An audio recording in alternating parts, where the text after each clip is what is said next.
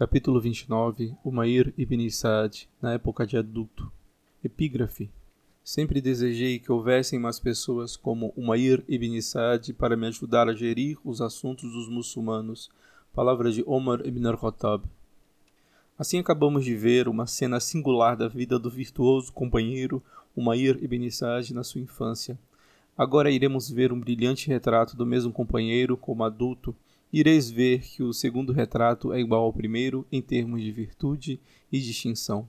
Os habitantes da cidade de Hims eram famosos por sua insatisfação quanto aos seus governantes e por apresentarem sempre queixas contra eles. Toda vez que um novo governador era apontado, eles achavam faltas nele, faziam uma lista dos seus pecados e apresentavam queixa contra ele junto ao califa, pedindo-lhe que o substituísse por outro melhor. Al-Faruq Omar ibn al-Khattab, que Deus esteja satisfeito com ele, estava determinado a enviar um governador no qual eles não poderiam achar defeitos e que não lhes pudesse dar causa para queixas, igual a um guerreiro examinando suas setas para escolher a mais comprida e forte, ele passou em revista na sua mente todos os seus homens e não achou ninguém mais adequado do que Umair ibn Sa'd. Nesse tempo, Umayyad estava a marchar na cabeça do exército muçulmano em Al-Jazira, na Síria, lutando pela causa de Deus, libertando cidade após cidade, arrasando com as fortalezas inimigas, subjugando tribos hostis e erigindo mesquitas em toda a cidade em que botava os pés. A despeito disso, o comandante da fé retirou do seu exército e confiou-lhe o governo de Hims, ordenando-lhe para que lá fosse imediatamente. Umair obedeceu, embora contra a vontade, pois nada havia que ele preferisse mais do que realizar a jihad pela causa de Deus. Ao chegar a Rims, ele conclamou o povo a comparecer à oração congregacional. Terminada a oração, Umair ficou de pé e se dirigiu às pessoas. Após dar graças a Deus e lhe tecer louvores, ele disse assim: Povo meu, o Islã é uma sólida fortaleza com um fortíssimo portal. A fortaleza do Islã é construída com justiça e seu portal é a verdade. Se a fortaleza for arrasada e seu portal derrubado, então nada haverá que proteja o santuário da religião. O Islã permanecerá inexpugnável enquanto o governante tiver poder. O poderio do governante não depende de ele dar em cima dos indivíduos com um chicote em punho ou os atacar com uma espada. Outro sim, sua força deve ser gerada por meio dele resolver os assuntos deles com justiça e de assegurar os direitos de todas as pessoas. Depois desse curto discurso, ele saiu de lá para assumir suas responsabilidades e pôr em prática os princípios que havia acabado de estabelecer.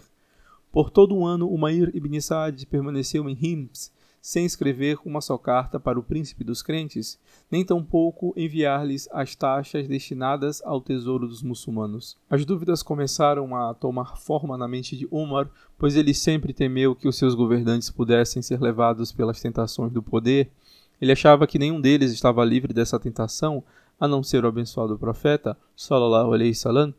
Ele chamou o seu escriba e lhe disse assim: Escreva para Umair ibn Saad, dizendo a ele: Quando receberes esta carta do príncipe dos crentes, saia de Hims e venha até mim. Traze comigo o que tens cobrado em termos de taxas para os muçulmanos. Umair ibn Saad recebeu a carta de Omar ibn al-Khattab, que Allah esteja satisfeito com ele, pegou um saco que continha suas provisões, uma gamela para sua comida, um cântaro com água para sua ablução, e jogou essas coisas sobre o ombro, levando sua lança na mão e deixando para trás sua rims e sua posição de autoridade, pôs-se a pé a caminho de Madina. Quando Mair chegou ao seu destino, havia se tornado pálido e ficara magro, seu cabelo crescera, estava claro que a viagem requerera muito dele. Quando foi ver Omar ibn al-Khattab, o príncipe dos crentes, ficou chocado com o estado em que o Mair se encontrava e perguntou: O que há contigo, Mair? Não há nada de errado, ó príncipe dos crentes, respondeu o Mair. Estou bem e em boa forma, graças a Deus. Tenho todas as coisas de que preciso deste mundo e tudo está sob controle. E que bens terrenos trouxeste contigo? perguntou Al-Faruq, pensando que o Mair estava portando dinheiro para o tesouro dos muçulmanos. Tenho um saco no qual botei minhas provisões, uma gamela da qual como e que uso para lavar minha roupa e despejar água sobre mim no banho, e um cântaro com água para beber e me abluir. Tudo mais no mundo, ó príncipe dos crentes, é de menos valor do que estas coisas, sendo sucata supérflua, da qual não tenho necessidade, nem tampouco os outros dela também têm, respondeu o Mair. Vieste até aqui a pé? perguntou Umar. Sim, ó príncipe dos crentes. Será que não te ofereceram uma montaria na tua posição de governador? Não, não me deram nenhuma e não lhes pedi uma, respondeu Umair. Onde está o dinheiro que trouxeste para o tesouro? perguntou Omar. Eu não trouxe nenhum. Por que não? perguntou Omar. Quando cheguei a Hims, reuni os mais idôneos dos cidadãos e deleguei-lhes a responsabilidade de cobrarem as taxas. Quando eles conseguiam algo, eu lhes perguntava em que aquilo era mais necessitado. Gastava-o no que devia ser gasto e dava algo dele para as pessoas necessitadas? Ao ouvir aquilo, Umar ibn al-Khattab disse ao seu escriba: Escreva uma nova autorização para Umair como governador de Hims, achando que estava recompensando o companheiro por sua confiabilidade.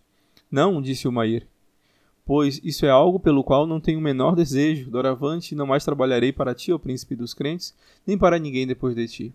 Ele pediu permissão ao califa para se passar para um vilarejo fora de Madina, onde seus parentes viviam, e lhe foi dada a permissão.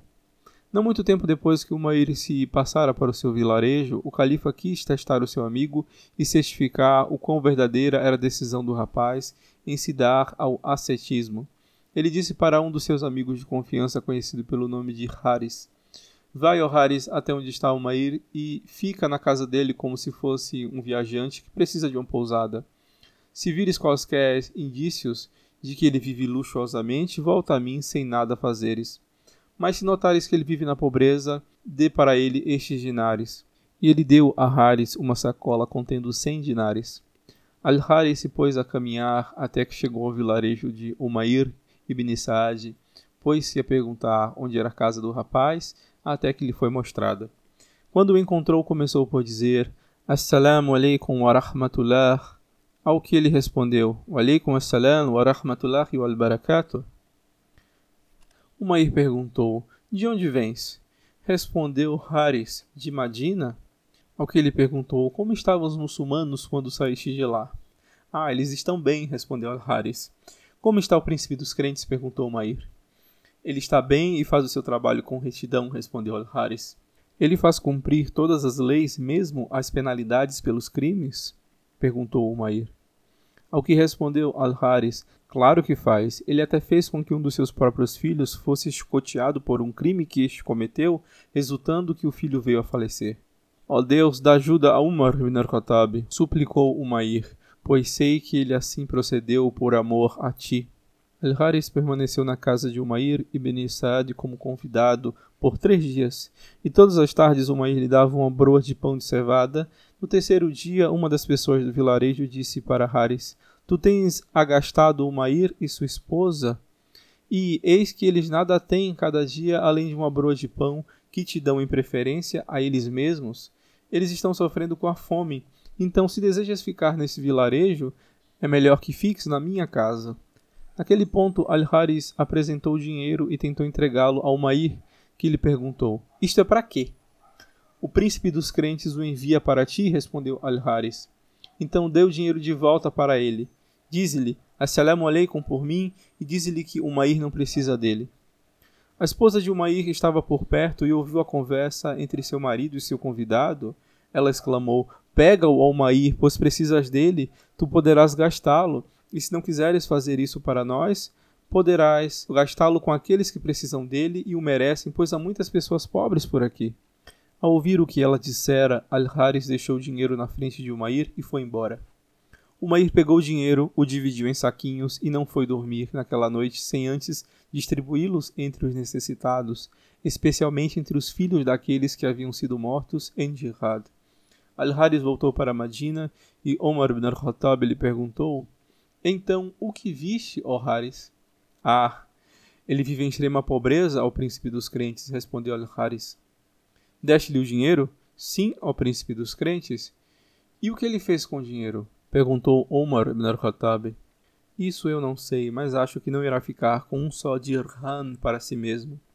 Então Al-Faruq Omar escreveu para Umair do seguinte modo: Quando receberes esta minha carta, deverás vir ver-me tão logo acabes de a ler.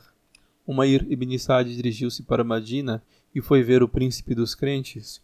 Umar saudou-o calorosamente e lhe deu as boas-vindas, fazendo com que Umair se sentasse perto dele, depois lhe perguntou: Que fizeste com o dinheiro, Umair? Qual a tua preocupação, ó príncipe dos crentes, uma vez que tu me deste? Estou determinado a fazer com que me contes o que fizeste com ele. Coloquei-o de lado para mim mesmo, para o meu benefício, para o dia em que nem riqueza, nem progenie irão ter qualquer valia, respondeu Umair. Os olhos de Umar ibn al-Khattab se enchiam de lágrimas conforme dizia: Testifico que és um daqueles que dão preferência aos outros a darem preferência a si mesmo, mesmo que estejam eles próprios necessitados. Então, Omar ordenou que Umair fosse provido com mantimentos equivalentes a uma carga de camelo e com duas mantas, ao que Umar disse: Não precisamos de mantimentos, ó príncipe dos crentes. Deixei minha família com dois sais de cevada, e quando estes estiverem acabado, Deus nos irá prover mais sustento. Quanto às mantas, levá-las-ei para minha esposa, pois suas vestes acham-se tão rotas que mal servem para cobrir-lhe o corpo. Pouco depois daquele último encontro com Al-Faruq Omar e o seu amigo Umair, Deus deu ordem para que Umair fosse juntar-se ao seu profeta Muhammad, que era o seu mais caro amigo. Umair tinha anelado havia muito tempo vê-lo de novo. Assim passou calma e confiantemente deste mundo para o outro, desobstruído das preocupações e possessões terrenas. Partiu levando consigo sua luz, sua espiritualidade, sua religiosidade e seu amor a Deus. Quando a notícia da morte de Umair chegou a Al-Faruq, a tristeza fez com que seu rosto se desfigurasse, seu coração ficou transido de pesar e ele disse: Sempre desejei ter homens iguais a Umair ibn Saad para me auxiliarem a gerir os assuntos dos muçulmanos. Que Deus esteja aprazido com Umair e o faça feliz. Foi singular entre todos os homens, pois foi um estudante eminente, educado por não outro que Muhammad ibn Abdullah sallallahu alaihi salam. Fim do capítulo.